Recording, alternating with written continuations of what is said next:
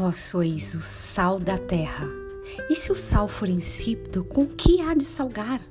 Para nada mais presta, senão para se lançar fora e ser pisado pelos homens.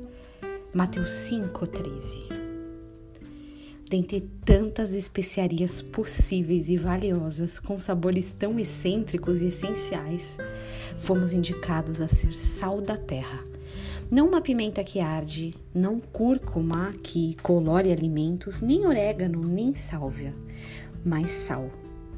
Sal é essencial para uma vida saudável.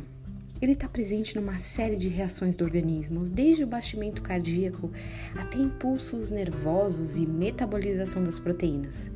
Porém, ingerir sal em excesso causa muitos males à saúde. Pode gerar problemas renais, cardiovasculares, enfim, uma série de problemas. Talvez você já tenha levado algum puxão de orelha do seu médico em algum momento da tua vida. Então, qual é o limite do sal? Deus estava prestes a destruir a cidade de Sodoma e Gomorra. Por pura misericórdia, poupou a vida de Ló e de sua família. Os anjos apressavam e arrastavam eles. Eles tinham uma missão: anda rápido, não olha para trás. A mulher de Ló, no meio do caminho, não resiste, vira e dá aquela olhadinha para trás, se transformando em uma estátua de sal.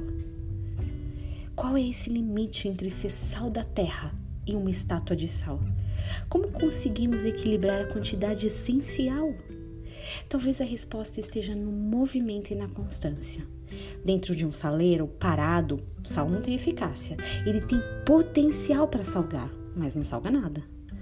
Nós temos o potencial para fazer diferença. Temos a possibilidade de provocar, de provocar mudança na vida das pessoas através da vida de Cristo. Mas ao parar, olhar para trás, aquilo que uma vez foi essência imobiliza.